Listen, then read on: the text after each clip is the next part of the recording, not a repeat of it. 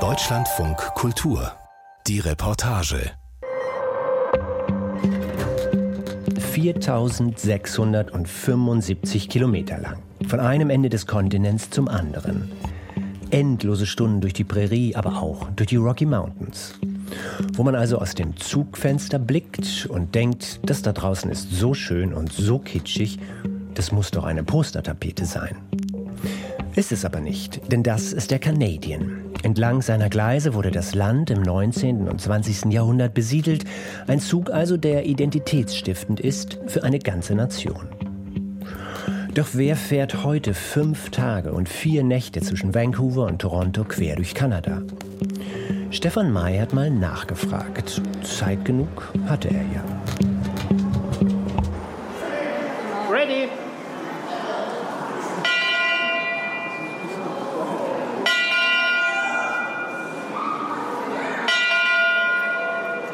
Als Lokomotiven noch läuteten und nicht pfiffen, eine historische Glocke, die der Dampflok Nummer 374 gehört, einer Maschine, die für Kanada Geschichte schrieb.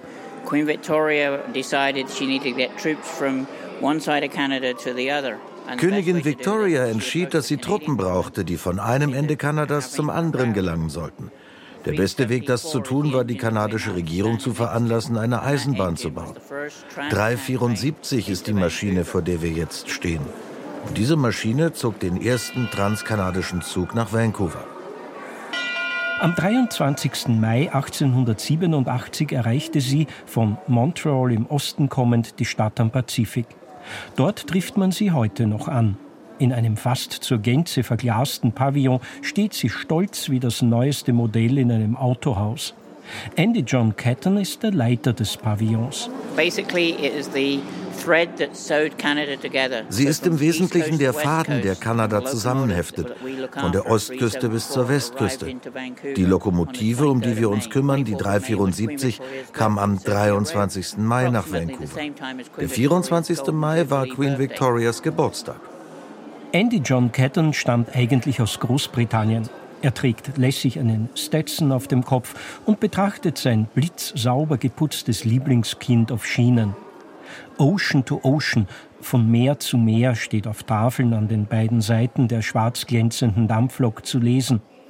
An der Front des Kessels, den kanadische Wimpel zieren, ist ein riesiger Scheinwerfer montiert. Der spitz nach vorne zulaufende Schienenräumer mit seinen Metallstäben macht die Lok schlank und fast ein wenig stromlinienförmig. Hinten liegen auf dem Tender Holzstämme. Die Maschine war ursprünglich ein Holzverbrenner bis 1912. 1914 wurde dann auf Kohle umgerüstet. Bis 1945 wurde sie mit Kohle betrieben. Dann wurde sie der Stadt Vancouver übergeben, die sie als historisches Fahrzeug am Strand von Kitsilano aufstellte. Am beliebten Hausstrand von Vancouver war die Lokomotive Wind und Wetter ausgesetzt. 1983 sollte sie verschrottet werden. Doch einige Eisenbahnfreunde begannen eine Spendenaktion, um diese 52 Tonnen schwere Kronzeugin der Nationswerdung Kanadas zu retten. Seit einem Vierteljahrhundert wird die Lok in ihrem Pavillon, der neben dem ehemaligen Rundlokschuppen Yale Town Roundhouse steht, ausgestellt. In einem schmalen Gleisbett, das eingerahmt ist von roten Ziegelsteinen, auf denen Namen eingraviert sind.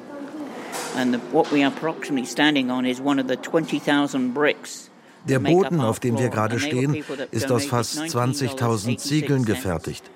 Die Menschen haben an den Tankstellen 19,86 Dollar gespendet für das Zertifikat über einen Ziegelstein.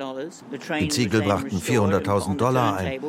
Die Maschine wurde restauriert und für die Expo 86 auf eine Drehscheibe gestellt. Jetzt steht sie auf Normalspurgleisen. Hinter ihr befindet sich ein Tor. Das ermöglicht es, sie einmal im Jahr am Sonntag des Queen Victoria Wochenendes hinauszurollen und teilweise unter Dampf zu setzen, um die Dampfpfeife zu aktivieren. Für den Rest der Zeit muss man sich mit einer Zugpfeife aus Holz begnügen, die im Pavillon verkauft wird, neben weiteren eisenbahnnahen Artikeln, Kappen, Kalendern, Tassen. Zahlreiche andere Gegenstände aus den Anfängen der Eisenbahn in Kanada beherbergt die verglaste Lokgarage. Morsegeräte und Metallplaketten, Schienennägel und Kupplungen. Die Lokomotive ist heute zu etwa 90 Prozent im Urzustand aus dem 19. Jahrhundert versichert, Andy John Catton. Zudem steht sie auf historischem Eisenbahngrund im Stadtteil Yaletown. Yale up in the interior of BC. That was the main repair depot for CPR rail trains. In Yale im Inneren von British Columbia gelegen, war die Hauptinstandsetzung der Züge von Canadian Pacific Railway angesiedelt. Als das Unternehmen sein Netz bis Vancouver vergrößerte, entschied es sich nach Vancouver umzuziehen. Der Grund war, dass der Gesellschaft auch eine Schifffahrtslinie gehörte, die von Asien bis um Südamerika herumfuhr. Zu jener Zeit bauten sie diesen Rundlokschuppen, der unseren Pavillon benannte benachbart ist. Von Yale kamen die gesamten Lokomotivanlagen hierher an die Ufer des Falls Creek und der Stadtteil entstand rundherum, Yaletown, wo wir uns gerade befinden. Vom Pavillon mit der identitätsstiftenden Lok 374, die Betty Street, drei Straßen weiter, ist ein modernes Hotel mitten in Yaletown das nächste Ziel. In der Lobby sitzt die Autorin Suzette Meyer, eine lebendige Frau mittleren Alters mit gelockten Haaren. Sie unterrichtet im 900 Kilometer entfernten Calgary kreatives Schreiben. Gerade ist ihr Roman Der Schlafwagendiener auf Deutsch erschienen. Er handelt von einem homosexuellen Schwarzen, der im Jahr 1929 die Passagiere im Schnellzug zwischen Montreal und Vancouver zu betreuen hat und deren ständigen Schikanen ausgesetzt ist. Der Schnellzug fährt genau auf jener Strecke, die einst die Nation einte. I have to admit, though, that when I started writing the book, I did not know the difference between a steam train or a diesel train. I knew nothing Ich muss zugeben, dass ich, als ich mit dem Buch begann, nicht wirklich den Unterschied zwischen einer Dampflok und einer Diesellok kannte. Ich wusste nichts über die Eisenbahn. Aber als ich ein Kind war, nahmen meine Eltern mich und meine Brüder mit auf eine Fahrt von Calgary nach Vancouver. Ich vermute, es war eine Reise über eine oder zwei Nächte von Calgary nach Vancouver, während der Frühlingsferien in der Schule. Und das machten wir dann jedes Jahr im März. Ich erinnere mich an diese Reise so liebevoll, weil es solchen Spaß machte, in den Abteilen zu schlafen. Das Essen war immer köstlich. Und es war wunderbar zu sehen, wie sich der braune Winter, wo ich lebte, Stück für Stück in das schöne, üppige Grün von British Columbia verwandelte. Also, Züge habe ich immer geliebt. Und das auf einer historisch bedeutsamen Trasse. That train line diese Bahnlinie vereinte das Land. Da gab es viel Rummel um den letzten Schienennagel, der in British Columbia eingeschlagen wurde. Diese Bahnlinie führt vom östlichen Kanada quer durchs Land bis zum äußersten Zipfel im westlichen Kanada. Und für die Kanadier geht es sehr stark um die Entstehung Kanadas, wie wir es kennen, weil es ein Weg war, alle Menschen im Land zu vereinen. Das ist sehr bedeutend. Eine sehr bedeutende Eisenbahnlinie. So bedeutsam, dass es in einem Text in der Union Station von Winnipeg, der Stadt auf halber Strecke, sogar heißt, es kann argumentiert werden, dass der 7. November 1885, der Tag, an dem der letzte Schienennagel an der Strecke der Canadian Pacific Railways bei Craigellachie eingeschlagen wurde, ein geeigneterer Tag wäre, die Existenz Kanadas abzuleiten, als der 1. Juli 1867. Und der wird immerhin als Nationalfeiertag begangen. Zu diesem Datum trat der North America Act in Kraft, die Verfassung, die den Bundesstaat Kanada schuf. Lange war die Eisenbahn der einzige Verkehrsweg, der das Land wie eine stählerne Klammer zusammenhielt. Ansiedlungen entstanden entlang der Trasse und noch heute zeigt die Landkarte Städte und Dörfer an der viereinhalbtausend Kilometer langen Strecke wie an einer Perlenkette aufgefädelt. Einst wurden Siedlertickets für den Zug ausgegeben, um Wagemutige in den Westen des Landes zu locken, damit sie sich dort niederließen. Die Bahnstrecke war nicht nur ein Band, das die Menschen zusammenbrachte, sie war auch eine Wirtschaftsader, um Güter von West nach Ost und von Ost nach West zu bringen, vom Atlantik zum Pazifik und umgekehrt. Die Bedeutung im Güterverkehr hat sie bis heute behalten, doch das Mobilitätsverhalten der Menschen hat sich geändert. With the advent of the car, so many things changed, but there is the Trans-Canada Highway. Mit dem Aufkommen des Automobils haben sich viele Dinge verändert. Es gibt den Trans-Canada Highway, der die Bahn mehr oder weniger ersetzt hat, aber das ist nicht dasselbe. Man erlebt nicht diese Form des gemeinsamen Reisens. Es sind nur Einzelne oder Familien in ihren Autos. Deshalb würde ich sagen, der Trans-Canada Highway ist vielleicht der vertrauteste. Aber auf eine Weise haben wir die Fahrt mit der Bahn als seriöse Form des Reisens verloren. Wir haben die Gemeinschaft verloren, die dadurch geschaffen wurde. Ich habe eine Schwägerin, die es liebt, mit dem Zug zumindest von Ontario nach Alberta zu fahren. Sie ist dabei extrem langsam unterwegs. Sie kommt nie pünktlich an. Aber sie sagt, es macht ihr großen Spaß, weil sie während der Fahrt so viele Menschen im Zug kennenlernt. Es wird zu einem kleinen Dorf. Du isst mit ihnen, du siehst sie jeden Tag. Sie sagt, das ist großartig. Wer aber sind jene Menschen, die auch heute noch den Zug nehmen, fünf Tage und vier Nächte vom einen Ende Kanadas zum anderen fahren und die dafür weder das Auto oder, was in Kanada das naheliegendste ist, das Flugzeug nehmen? Sind es nur Touristen oder auch Einheimische? Fahren sie die ganze Strecke oder nur einen Teil? Vom Hotel sind es nur ein paar hundert Meter zur Pacific Main Station, dem wuchtigen Hauptbahnhof von Vancouver. Pacific Central ruft es in riesigen Buchstaben, die abends hellrot leuchten vom Dach. Doch anders als in europäischen Großstädten, wo vor und in den Bahnhöfen das Leben pulsiert, ist der weite Vorplatz während der meisten Zeit am Tag leer. Nur da und dort parkt ein Auto. Ab und zu kommt ein Amtrak-Zug aus den USA, aus Seattle an. Zwei bis dreimal in der Woche der Canadian. Ebenso oft fährt er Richtung Osten ab. Vor dem Schalter von Via Rail, der staatlichen kanadischen Bahn, hat sich eine lange Schlange zum Einchecken gebildet. Ein wenig erinnert alles an einen Flughafen. Aufgabe des Großgepäcks, denn in den schmalen Abteilen ist dafür kein Platz. Es gibt Kaffee und Mineralwasser für die Passagiere, die auf der anderen Seite des Gebäudes, da wo die Bahnsteige beginnen, an Tischen sitzend warten. Vor uns mehrere silbergraue Züge, die in den 50er Jahren bei Budd in Philadelphia gebaut, inzwischen aber modernisiert wurden. Einer von ihnen wird um 15 Uhr abfahren. Eine halbe Stunde davor wird der Bahnsteig geöffnet. An jedem Einstieg der 20 Waggons wartet ein Mitarbeiter oder eine Mitarbeiterin in blau-gelber Uniform und dirigiert die Passagiere zu ihren Abteilen. Pünktlich setzt sich der stählerne Wurm in Bewegung. Vorne zwei, hinten eine schwere Diesellok. Er zieht durch die Vororte von Vancouver an einem weitläufigen Güterbahnhof vorbei. Viel Zeit bleibt nicht zum Eingewöhnen im Abteil, denn es wird bald zum ersten Durchgang des Abendessens gerufen. Wie immer zweisprachig, auf Englisch und auf Französisch.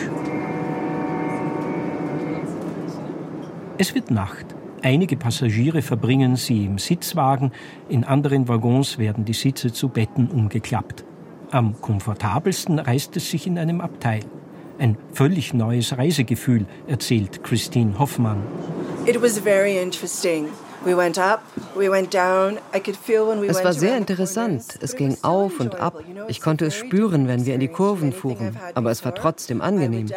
Es ist eine ganz andere Erfahrung als alles andere, was ich bisher erlebt habe. Ich würde das auf jeden Fall nochmal machen. Und die Betten waren erstaunlich gut. Unser Betreuer hat für uns die Betten heruntergeklappt und sie waren sehr gemütlich. Das Bett war größer als erwartet und so war ich sehr zufrieden damit. Hoffmann war mit ihrer Mutter und ihrem Mann zum Urlaub nach Vancouver Island, die große Insel vor Vancouver, geflogen. Für die Rückfahrt haben sie den Zug gewählt. Meine Mutter ist älter und ich dachte, es ist der letzte große Urlaub, den sie machen möchte. Und deshalb wollte ich ein Erlebnis, das nett für die Familie ist. Wir haben uns zusammengesetzt und ich dachte, das wäre die perfekte Form, unsere Ferien zu beschließen. Ich mag die Abwechslung. Ich mache viel Camping, Wandern üblicherweise. Aber ich mag Städtereisen genauso. Ich fahre nach Montreal, ein wenig nach Vancouver Island. Ich war in Europa. Ich bin durch Deutschland gereist, durch die Niederlande. Das hier ist dem daheim ein bisschen näher. Und es ist meine erste Zugerfahrung wirklich. Ich bin sehr glücklich damit. Die Hoffmanns sind in der Nähe von Edmonton zu Hause, also nur ein relativ kurzes Stück mit dem Canadian, 1200 Kilometer. Deshalb verwundert es, dass es Hoffmanns erste Zugfahrt ist. Von Edmonton könnte man mit der Bahn in beide Richtungen reisen. Sehen Sie, wir könnten es, aber gewöhnlich fahren wir mit dem Auto nach Jasper, dem großen Nationalpark. So fahren wir bis dorthin, wo wir wandern wollen, und dann wandern wir einen Tag oder gehen zu den heißen Quellen und so weiter. Also, wenn wir dorthin wollen, nehmen wir das Auto. Da haben wir die Unabhängigkeit des Fahrzeugs. Aber ich könnte, ich habe es mir überlegt. Zumal sie gar nicht sagen kann, was ihr an dieser Bahnfahrt besonders gut gefällt. Das ist wirklich schwierig. Die Mitreisenden sind wunderbar. Das Essen ist besser, als ich erwartet habe, bedeutend besser als erwartet. In meinem Abteil ist mehr Platz, als ich dachte. Die Fenster sind größer, als ich vermutet habe. Ich bin recht glücklich mit allem. Ich könnte gar nicht sagen, was mir am besten gefällt. Ich habe auf alle Fälle vor, erneut zu kommen und in Zukunft wieder mit Via Rail zu fahren. Vielleicht vier, fünf Jahre plane ich voraus. Ich möchte von Edmonton ostwärts nach Toronto fahren. Man könnte beide Wege mit dem Zug machen, aber ich bin nicht sicher. Vielleicht mit dem Zug hin und dem Flugzeug zurück. Ich freue mich jedenfalls schon darauf. Der Zug befindet sich inzwischen schon in den Rocky Mountains, einem der beiden einst schwierigsten Bauabschnitte der Bahnlinie. Vermessungsteams haben hier Berge erklommen und nach Pässen für eine geeignete Trasse gesucht. Tunnel und Brücken wurden bei oft eisigen Temperaturen errichtet. Dabei sind 200 Arbeiter durch Lawinen ums Leben gekommen, andere wurden Opfer von Felsstürzen. Daran denkt heute niemand im Zug, während er an den Flüssen entlang meandert, sich an Felswände schmiegt und dabei stetig aufwärts schlängelt. Doch ist die Sicht schlecht, Nebel hängen in den Bergen, keines der weltbekannten Ansichtskartenmotive des Silberwurms in bunter Landschaft.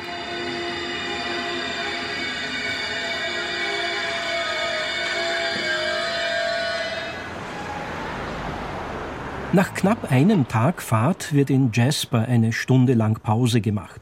Es ist kalt und feucht. Jasper liegt auf 1000 Metern Seehöhe und ist das Zentrum eines großen, bei Touristen im Sommer wie im Winter beliebten Nationalparks. Der Ort besteht aus nicht mehr als zwei Hauptstraßen, in denen sich Restaurants und Souvenirläden aneinanderreihen. Gerade ausreichend für die Zugpassagiere einmal durch den Ort zu bummeln.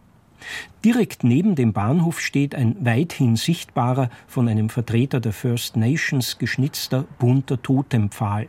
Daneben lässt der Text auf einer Tafel erahnen, wie urtümlich die Gegend zu Zeiten des Bahnbaus gewesen sein muss.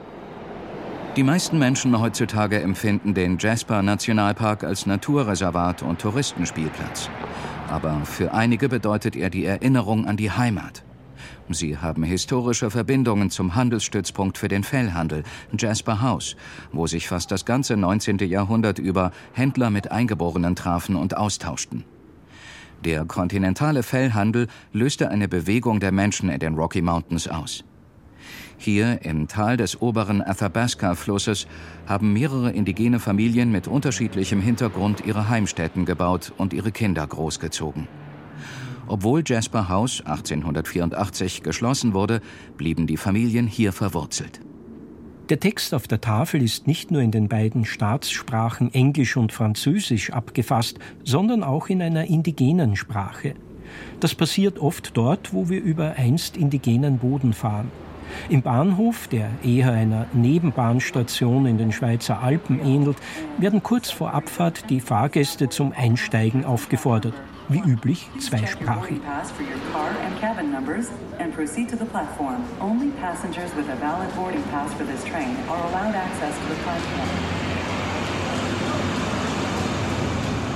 Der Zug verlässt Jasper zwar nach genau einer Stunde, doch schon vorher hat er ziemlich viel Verspätung angehäuft.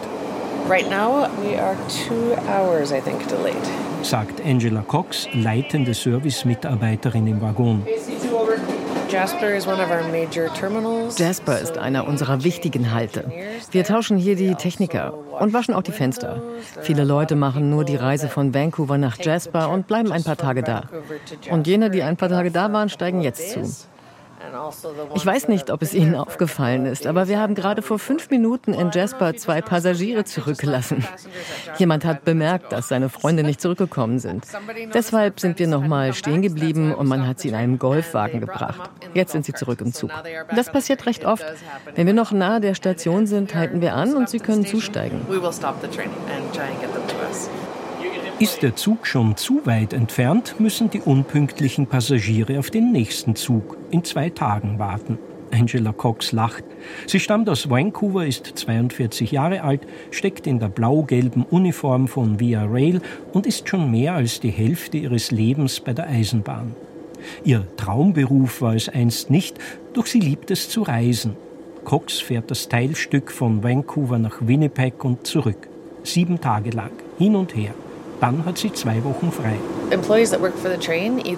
Die Angestellten, die im Zug arbeiten, leben entweder in Vancouver oder Winnipeg. Diejenigen, die in Winnipeg leben, fahren nach Toronto oder Vancouver und zurück. Wir haben auch einige aus Vancouver, die bis Winnipeg und zurück im Zug arbeiten. Also unsere Crew stammt momentan zur Hälfte aus Vancouver, zur Hälfte aus Winnipeg. Winnipeg auf halbem Weg nach Toronto. Dort wechselt die gesamte Mannschaft. Ich habe ein hohes Dienstalter, deshalb ist meine Arbeit nicht so schwer wie etwa im Speisewagen. Dort ist man den ganzen Tag auf den Beinen, während ich zwischen dem Bettenmachen viel Zeit habe. Wer für den Schlafwagen zuständig ist, wird immer noch Diener genannt. Das ist der alte Name, der in den 50ern bis vielleicht in die 80er Jahre verwendet wurde. Ich glaube, den Diener gab es, als das nur Männer waren. Jetzt arbeiten natürlich schon lange auch Frauen in dem Job, aber ich glaube, der Name wurde vor langer Zeit gebraucht. Damals, 1929, als der Schlafwagendiener aus dem Roman von Suzette Meyer rastlos durch die Wagenkorridore lief. So manche Zwischenfälle gab es damals wie heute. Ich erinnere mich, als wir einmal durch Saskatoon fuhren und alle aus dem Zug stiegen. Es war mitten am Tag, schön und sonnig. Und dann Urplötzlich wurde es sehr dunkel. Es gab eine Warnung, dass sich ein Tornado nähert. So mussten wir mit unseren Taschenlampen aus den Türen leuchten, damit jeder wieder zum Zug finden konnte. Alle sind zurückgerannt und wir fuhren ab. Man fühlt sich sicher in den Zügen, auch wenn rundherum Unwetter herrscht. In diesem Sommer konnte der Canadian wegen mehrerer Waldbrände zeitweise nicht durchgehend verkehren. Ich würde sagen, zumindest in den letzten sieben, vielleicht acht Jahren hatten wir Probleme mit den Bränden an der Westküste.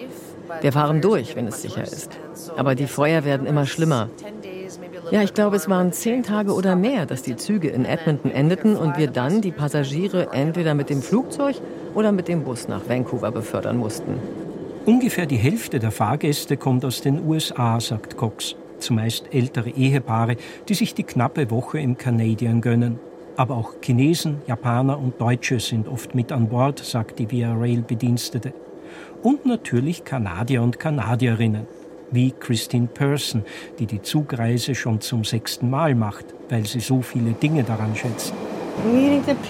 Menschen kennenlernen, natürlich das Essen, aber die Menschen zeigen Interesse. Jeder hat seine eigene Geschichte. Ich finde das so interessant. Winnipeg, Hauptstadt von Manitoba, gleichzeitig Halbzeit der Reise, hatten wir bereits um Mitternacht erreicht. Das Personal des Zuges an die 30 Bedienstete wechselte. Nach dem Frühstück hat sich Christine Person ins Dome Car gesetzt einen Waggon mit einer gläsernen Aussichtskuppel auf dem Dach, von wo aus sich die Landschaft rundum genießen lässt. Bisher hat Person diese Zugfahrt mit ihrem inzwischen verstorbenen Mann unternommen. Jetzt haben ihre beiden Kinder ihr die Reise zum 75. Geburtstag geschenkt. Die alte Frau gehört den First Nations an, ist also eine Indigene aus dem Volk der Dini. Daheim ist sie in der Hauptstadt von British Columbia, dem sehr englisch anmutenden Städtchen Victoria auf Vancouver Island. Jetzt fährt sie nach Montreal und wieder zurück. Langeweile während der tagelangen Fahrten quer über den Kontinent? Überhaupt nicht. Das ist es, was ich mag. Nur den Himmel sehen und die Bäume. Es ist schön. Ich liebe die Prärie. Ich kann es gar nicht glauben, wo wir sind. Dieser offene Himmel. Dennoch ist die Reise nach dem Zurücklassen der Rocky Mountains eintöniger geworden. Die Provinz Saskatchewan ist die Kornkammer Kanadas. Getreidefelder ziehen sich bis zum Horizont. Links liegen die Siedlungen, Rechts ragen Getreidesilos in die Höhe. Auch hier war die Eisenbahntrasse prägend für künftige Infrastruktur. In diesem Abschnitt ging der Bau der Strecke am schnellsten voran. Doch der Canadian muss heute immer wieder in einer Ausweiche anhalten, um entgegenkommende Güterzüge passieren zu lassen. Eisenbahnverkehr in Kanada ist ganz anders als in Europa. Nicht nur, dass der Güterverkehr hier zum überwiegenden Teil auf der Schiene und nicht auf der Straße erfolgt. Der Güterverkehr hat auch Vorrang vor dem Personenverkehr. Das hat auf der transkontinentalen Route zwei Gründe. Zum einen sind die mit Kohle, Holz oder Pottasche beladenen Cargozüge ein, zwei Kilometer lang, die einmal in Fahrt viel Energie zum Halten und Anfahren benötigen würden. Zum anderen gehört die Trasse zwischen Vancouver und Toronto den beiden großen Güterbahnen und da haben deren Züge Vorrang vor dem Personenverkehr. Die häufigen Kreuzungen mit ihnen verursachen oft hohe Verspätungen beim Canadian. Via Rail hat aus diesem Grund den Fahrplan entspannt. Darum war der Schnellzug zu Zeiten von Suzette Mayers Schlafwagendiener der schnellste des Kontinents mit vier Tagen und vier Nächten Fahrzeit. Heute sind es fünf Tage und vier Nächte. Wir kommen demnächst zum Capel Valley. Es liegt in der Prärie. Die Leute sagen immer, oh, die Prärie ist langweilig. Aber wenn ich durch das Capel Valley fahre, bin ich immer ganz ehrfürchtig vor dem, was es in diesem kleinen Teil Kanadas gibt. Die Prärie ist eine schöne Gegend. Sagt der ehemalige Lehrer Victor Gladish, der lange Zeit in British Columbia unterrichtet hat. Der 71-jährige Rentner mit grauem Vollbart und Kappe ist zumeist im Domcar anzutreffen, von wo er mit dem Fernglas die Landschaft beobachtet. Ich bin ein Vogelbeobachter. Heute ist es schwer, Vögel zu sehen, wegen des Lichts auf der Seite und weil der Zug gerade schnell fährt oder wenn ich hinaussehen möchte. Beim letzten Halt gab es einen großen Schwarm von Rotdrosseln an einem Teich. Sie sind einige Male aufgeflogen, riesig, etwa 100 oder 200 Vögel. Bei den Enten hatte ich Schwierigkeiten, sie zu identifizieren, weil ich meist nur die Silhouetten sah. Viele Gänse, viele Inlandmöwen. Man denkt an Möwen am Meer, aber die Prärie ist voll von ihnen. Darum möchte ich sie nicht Seemöwen nennen, weil sie keine richtigen Seemöwen sind. Und wir haben Elche und zahme Bisons gesehen. Der Canadian ist eine Erfahrung der Entschleunigung. Händeempfang gibt es selten auf der Reise. Am Ende des Gesprächs erzählt Gladish von Make-A-Wish, einer internationalen Stiftung, die schwerstkranken Kindern Herzenswünsche erfüllt, und von einer Familie, die schon beim Einchecken am Bahnhof von Vancouver in der Schlange stand. Die Mutter mit Kopftuch, ein Junge, zwei Mädchen. Ich hatte gestern mit der Mutter der Familie ein paar Minuten lang gesprochen und sie sind auf einer Make-A-Wish-Reise von Ottawa. Der junge Teenager war sehr, sehr krank, todkrank, Krebs. Offenbar ist es nicht das Ende, aber sehr krank. Und von Make-A-Wish wurde dem Mädchen eine Reise finanziert. Der Traum des kleinen Mädchens, mit dem Zug durch Kanada zu fahren, das war es, was sie machen wollte. So hat Make-A-Wish die vier Familienmitglieder nach Vancouver geflogen. Sie haben den Zug bis Edmonton genommen, damit sie die Rocky Mountains und etwas von der Landschaft von British Columbia sehen konnten. Und dann sind sie nach Ontario geflogen. Tatsächlich berührend. Wenn Viktor Gleidisch nicht gerade Vögel vor dem Zugfenster beobachtet, liest er ein Buch über eine Bahnreise. Das chinesische Abenteuer. Paul Theroux Eisenbahnfahrt von Europa nach und durch China. Sobald es auf der langen Fahrt im Zug eine Abwechslung gibt, wird diese von den Passagieren dankbar angenommen. Etwa wenn das Personal Verkostungen kanadischen Biers und Weins oder Quizspiele anbietet.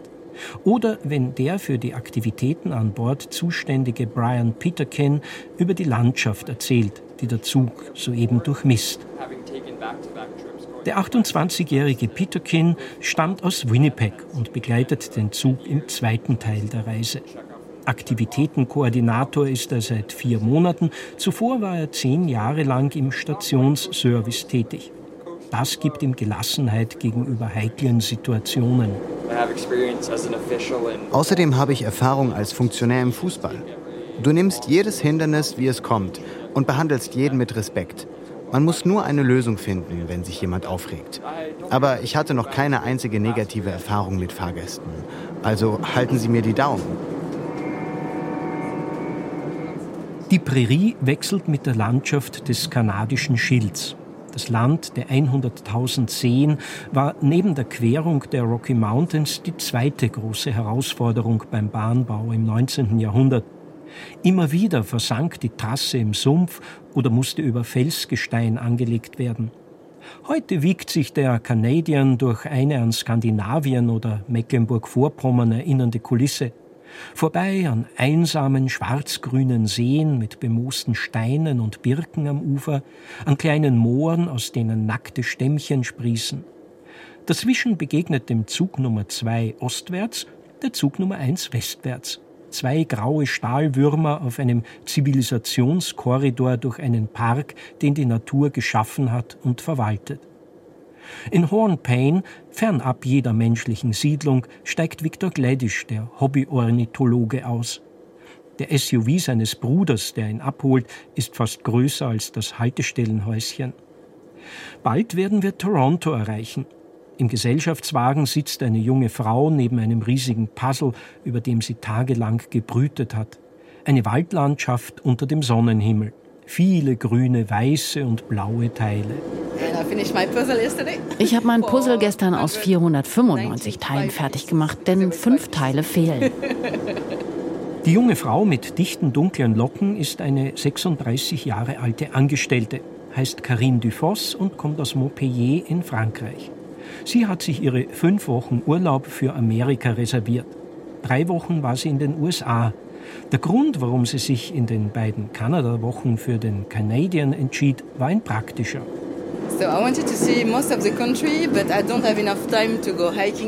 Ich wollte so viel wie möglich vom Land sehen. Überall zu wandern, dafür reichte die Zeit nicht. Das war ein guter Kompromiss zwischen Wandern und Campen und Herumfahren.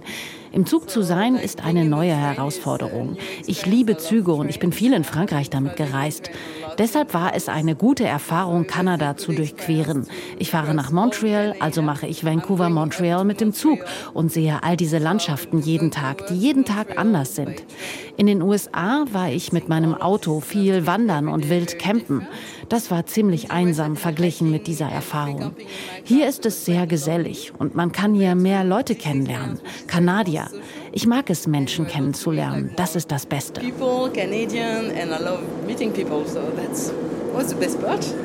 Vor den Fenstern wird die Natur langsam zum Dorf, das Dorf zur Stadt. Toronto kommt in Sicht. Zug Nummer zwei erreicht sein Ziel zwei Stunden früher als im Fahrplan vorgesehen. Man verabschiedet sich in der Fahrgemeinschaft, die der Canadian zu einer kleinen Familie gemacht hat. Die ältere indigene Dame, der freundliche Animateur, die französische Touristin. Unweit vom Bahnhof steht auch in Toronto ein alter Rundschuppen der Eisenbahn. Museumsloks und alte Waggons sind im Freien ausgestellt. In den Hallen befinden sich inzwischen Restaurants. In eines der tortenartigen Hallensegmente ist ein Eisenbahnmuseum eingezogen. Auf einem Bildschirm läuft in Endlosschleife ein Werbefilm aus den 50er Jahren für den Canadian, einen Zug, dessen Fahrweg einst eine Nation erschuf, einen Zug, der einen Kontinent und fünf Zeitzonen durchmisst.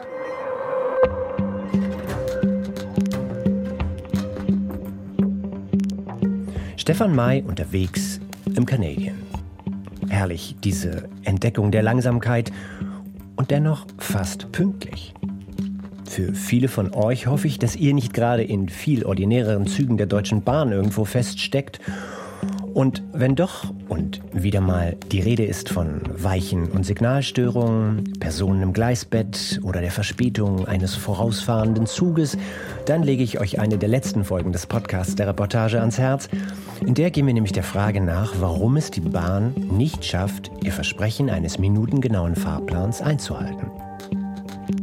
Mein Name ist Eberhard Schade, ich bin Redakteur dieser Folge. Wir hören uns wieder.